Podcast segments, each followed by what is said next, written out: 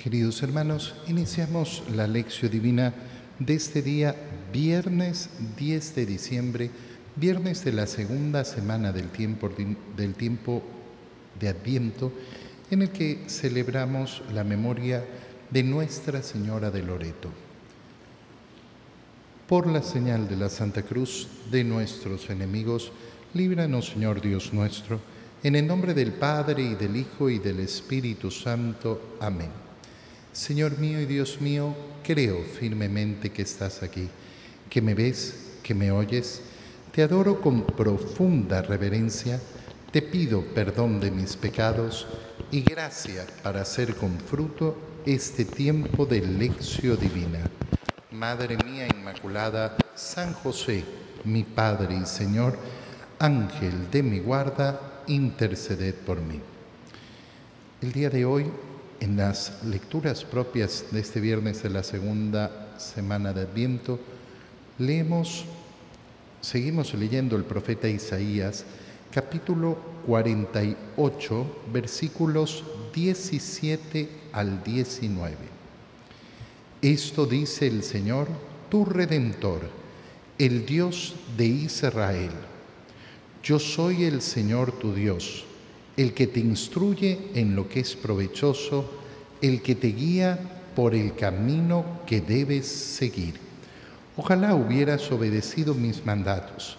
Sería tu paz como un río y tu justicia como las olas del mar. Tu descendencia sería como la arena y como granos de arena los frutos de tus entrañas. Nunca tu nombre hubiera sido borrado ni arrancado de mi presencia. Palabra de Dios. Inicia, inicia esta parte de la lectura del profeta Isaías de una manera tan, tan sencilla, tan bonita además. Ojalá, ojalá hubieras escuchado mi voz ojalá hubieras obedecido mis mandatos. ¿Y en base a qué debías obedecer mis mandatos? ¿En base a qué debías escucharme? En base a algo muy sencillo, que yo soy el Señor tu Dios, el que te instruye en lo que es provechoso. Oye, es impresionante ver cómo las personas tienen sus planes para supuestamente alcanzar la dicha y la felicidad. A mí me pasa muchísimo, ¿eh? Hablar, por ejemplo, con un joven que eh, siente que su vida eh, no, tiene, no tiene mucho sentido y le pregunto, bueno, ¿y cuáles son tus planes? Y tiene sus planes de estudiar alguna carrera siempre relacionada con el business, siempre relacionada con la administración o alguna cosa así, o quiere ser abogado. Eh, ¿Para qué? Porque su plan es tener una empresa, su plan es no sé qué, su plan es no sé cuánto, su, su plan es conseguir la felicidad en la vida a través de una estabilidad económica. Y eso lamentablemente le pasa a muchísimos, ¿no? Planificar la vida en torno a esa aspiración de supuesta paz a través de una solidez económica. Oye, uno pensaría que en el mundo son tantos, tantos, tantos los ejemplos, es tan fácil abrir los ojos y darse cuenta, ¿no? ¿Qué es lo que pretendo yo? ¿Qué, qué, es, qué es, lo que anhelo? ¿Qué es, ¿Qué es lo que busco? ¿De verdad voy a poner mi dicha y mi felicidad en el dinero? Pensando que voy a conseguir verdadera felicidad cuando yo tenga paz y tranquilidad económica. Y son tantos los que sí los que efectivamente se engañan de esta manera. Por eso, cuando uno analiza qué sucede en muchas familias, en muchos matrimonios, cómo eh, entran en unas crisis existenciales tremendas cuando ha aparecido la crisis económica. Uno dice, antes no teníamos problemas, ahora que tenemos falta de plata, ahora que estamos así es que tenemos problemas. No, hermano mío, tú tenías un problema gigantesco que lo ocultaba el dinero, que lo ocultaba la estabilidad económica. Y el problema era el sentido de la existencia, el sentido de la vida porque me dediqué a escuchar al mundo con sus mentiras y no me dediqué a escuchar a Dios. Y es tan sencillo darnos cuenta, yo soy el Señor tu Dios, yo soy aquel que te ha creado si nosotros nos damos cuenta de cuál es la búsqueda del corazón cristiano, la búsqueda del corazón cristiano es muy sencilla. Yo quiero hacer la voluntad de Dios. ¿Y por qué? Porque Él me creó. Porque Él me creó. Y el único modo de darle sentido a mi existencia es cumpliendo aquello para lo cual Dios me creó.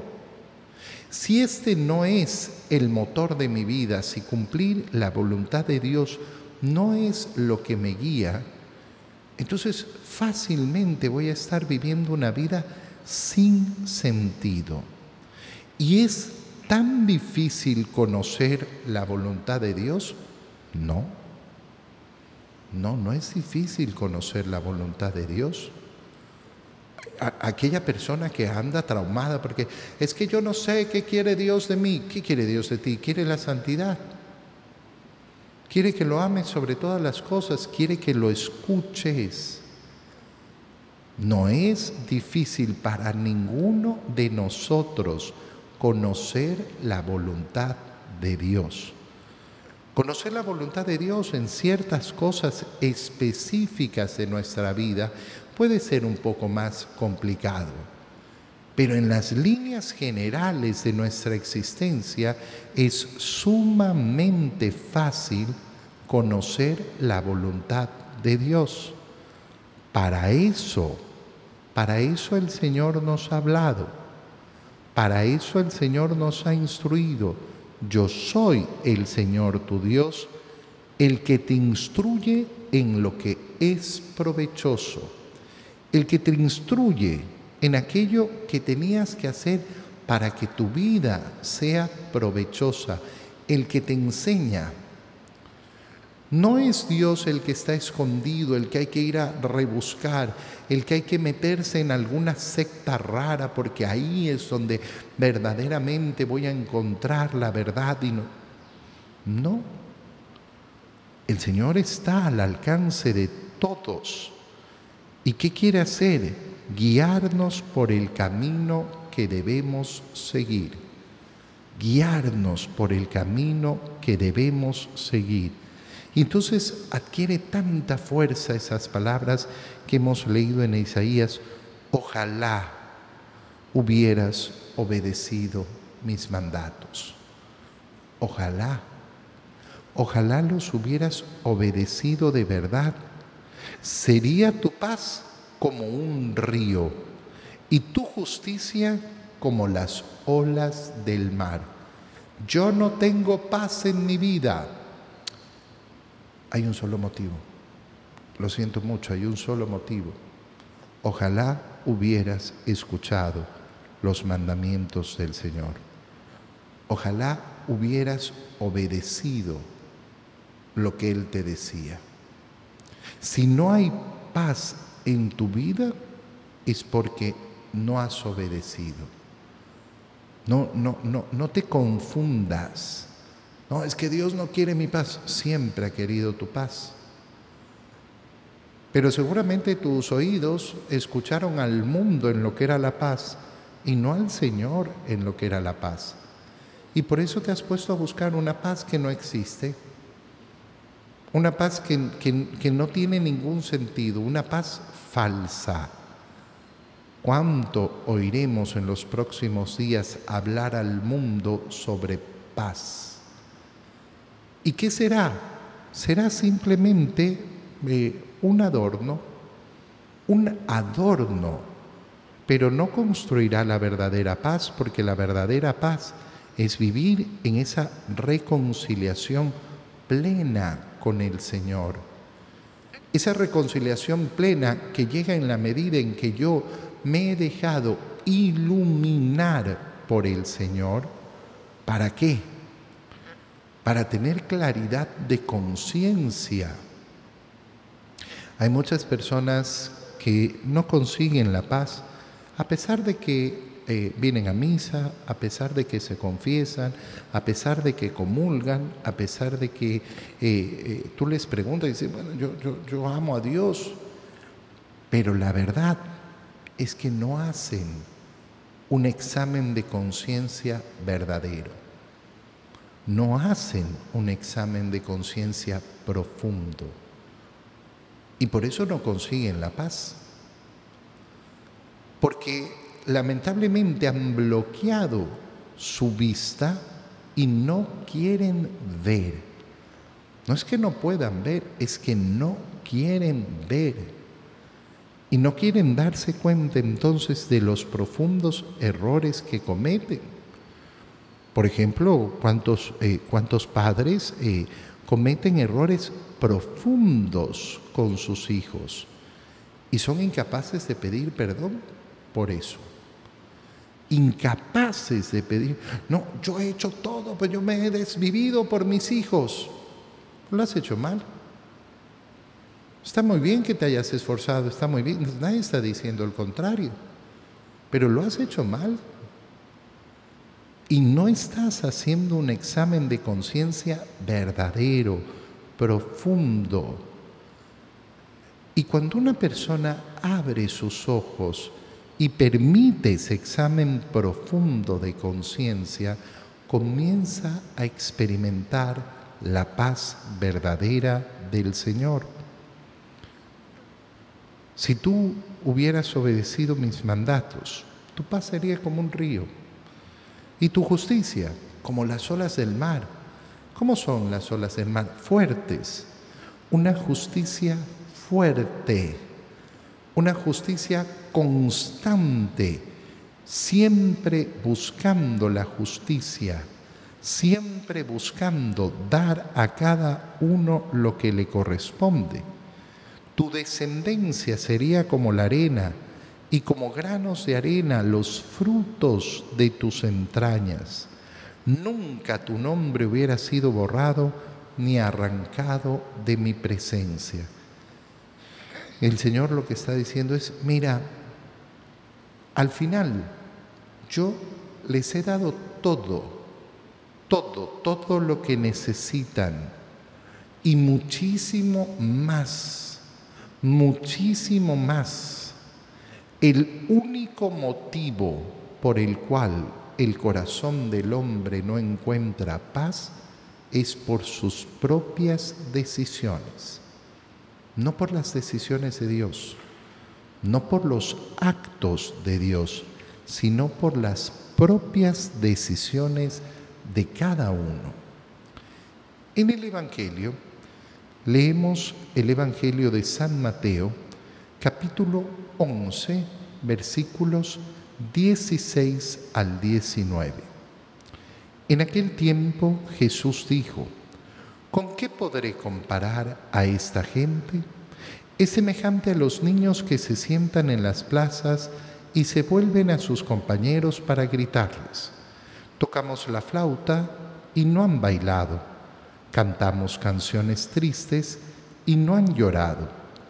Porque vino Juan, que ni comía ni bebía, y dijeron, tiene un demonio. Viene el Hijo del Hombre y dicen, ese es un glotón y un borracho, amigo de publicanos y gente de mal vivir. Pero la sabiduría de Dios se justifica a sí misma por sus obras. Palabra del Señor. Es un evangelio precioso el que se nos ofrece en este día, en que recuerda que hemos estado contemplando a lo largo, eh, a lo largo de toda esta semana esa figura de Juan el Bautista, esa figura, eh, esa figura tan importante eh, que nos permite efectivamente adentrarnos en el misterio de, esta, de este tiempo de Adviento. Y entonces el Señor parte diciendo, bueno, ¿con qué voy a comparar a esta generación? Con esos niños que se sientan en la plaza y se vuelven a sus compañeros para gritarles. Y parece ser que se trata de un juego que realizaban los niños hebreos, los niños judíos. No sabemos muy bien en qué consistía, pero más allá de el juego que realizaban es lo que se está diciendo. Tocamos la flauta y no han bailado. Cantamos canciones tristes y no han llorado. ¿A qué apunta esta frase utilizada por el Señor? A esos que nunca están contentos con nada, que nunca están conformes con nada. Es verdaderamente tremendo y cuando una persona funciona en esta mentalidad, eh, es muy difícil. Es muy difícil porque sucede lo que veníamos diciendo a la luz de la lectura de Isaías. Hay un problema profundo de conciencia, un problema profundo, profundo de conciencia que no deja ver cómo soy, pero nunca se conforma con nada. Entonces, eh, eh, qué importante, eh, qué importante pedirle al Señor, Señor, yo necesito tu luz para saber si yo soy de aquellos, de aquellos que efectivamente no, nada les calza. Si algo se hace bien, siempre buscarán qué es lo que está mal. Hay personas, por ejemplo, que nunca tienen un comentario bueno respecto a nada. No, no, siempre andan buscando qué es lo malo, qué es lo que falta, qué es lo que no hay. Bueno, claro, si yo no tengo una visión de aquello bueno que se va avanzando, entonces tengo esa visión siempre tan, eh, eh, eh, tan negativa. Esto lo vemos a nivel social, de esa queja continua. Que hágase lo que se haga, no, no, no, no, siempre está mal. Bueno, en la sociedad siempre va a faltar tanto por hacer, siempre. Peor en un país como el nuestro, donde los problemas son tan profundos y tan grandes. En la vida familiar siempre va a haber algo que hacer, siempre. En la vida de la iglesia siempre va a haber mucho más que hacer. Somos un pueblo caminante, somos un pueblo en camino, peregrino.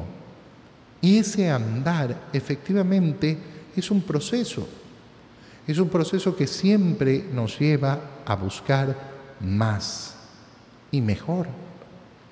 Imagínate, por ejemplo, si en una actividad como la catequesis nosotros dijéramos, eh, eh, tenemos la catequesis perfecta. No, nunca tenemos la catequesis perfecta, siempre nos falta tanto por hacer. En la pastoral juvenil tenemos una pastoral perfecta. No, siempre nos falta tanto, tanto más por hacer en todas las áreas pastorales siempre. No podemos pensar que hemos terminado nuestro trabajo. El, día que pensamos eso, dejamos de ser peregrinos. Pero esa realidad no puede ser contemplada con ese inconformismo constante. Es decir, que yo no pueda ver lo bueno, que yo solo tienda a ver lo malo. Es tan importante alimentarnos por eso de aquello, eh, de aquello que es, eh, eh, es bueno. Oye, si a mí nada nada me conforma, si a mí nada me alegra, ¿cuál crees que es el problema? ¿El mundo o tu corazón? No es el mundo, es tu corazón. Es tu corazón. Y entonces uno tiene que esforzarse en decir, bueno, tengo, eh, tengo que hacer las cosas eh, distintas, tengo que enfrentarme al mundo de una manera distinta. El Señor eh, entonces explica por qué está poniendo este ejemplo. Vino Juan, Juan el Bautista, que ni comía ni bebía, un hombre que vivía en el desierto un hombre que se vestía de una manera sumamente sencilla, un hombre que comía de una manera sumamente sencilla. Y al ver esa vida sacrificada, al ver cómo se entregaba a realizar ese plan de Dios, esa voluntad de Dios, esa vocación a la cual Dios lo había llamado, de, como leímos el día de ayer, ser el último profeta.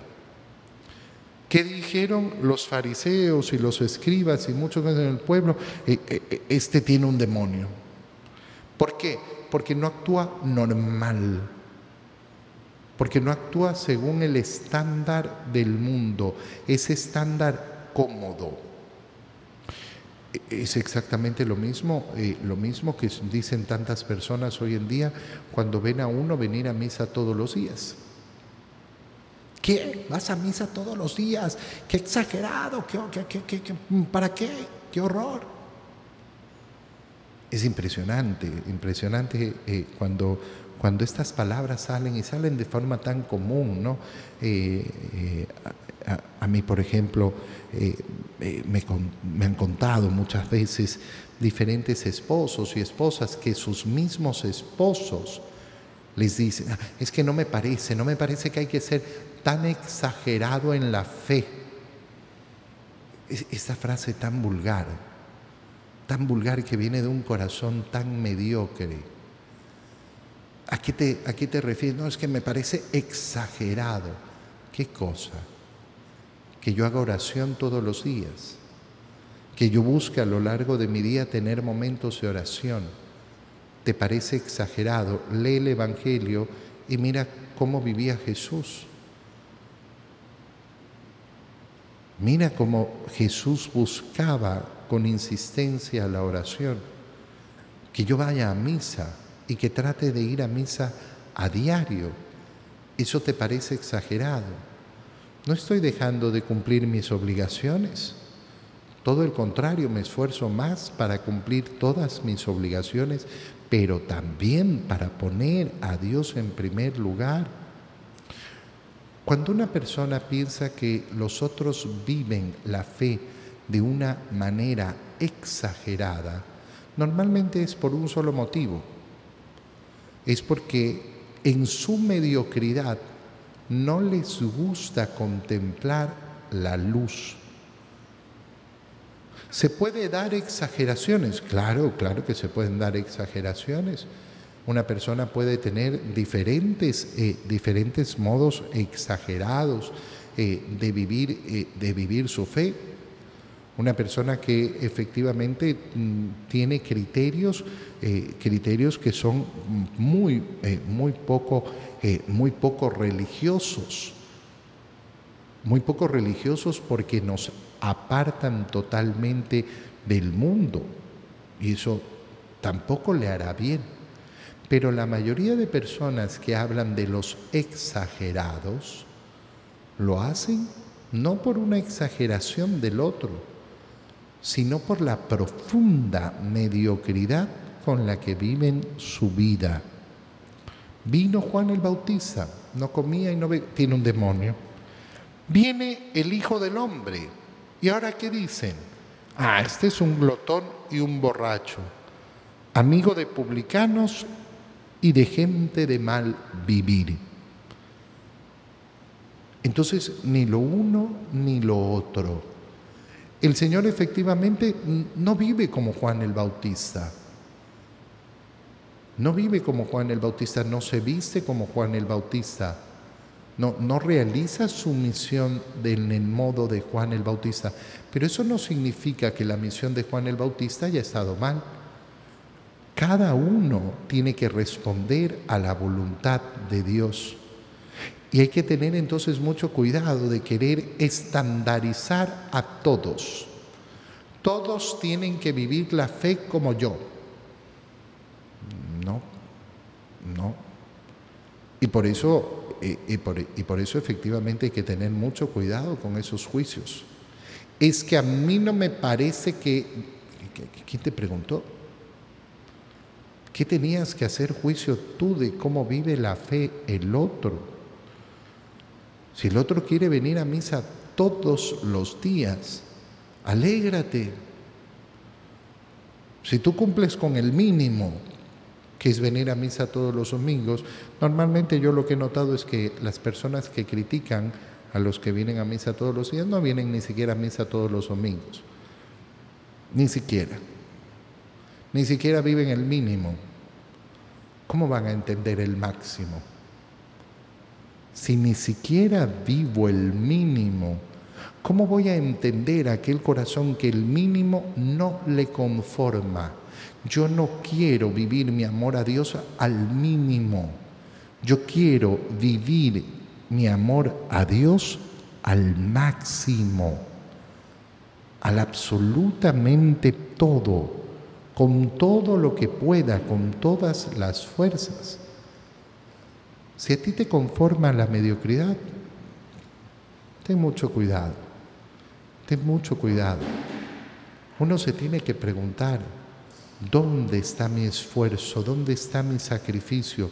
¿Dónde está esa forma de mostrar verdadera y profundamente mi amor a Dios? Te doy gracias, Dios mío, por los buenos propósitos, afectos e inspiraciones que me has comunicado en este tiempo de lección divina. Te pido ayuda para ponerlos por obra.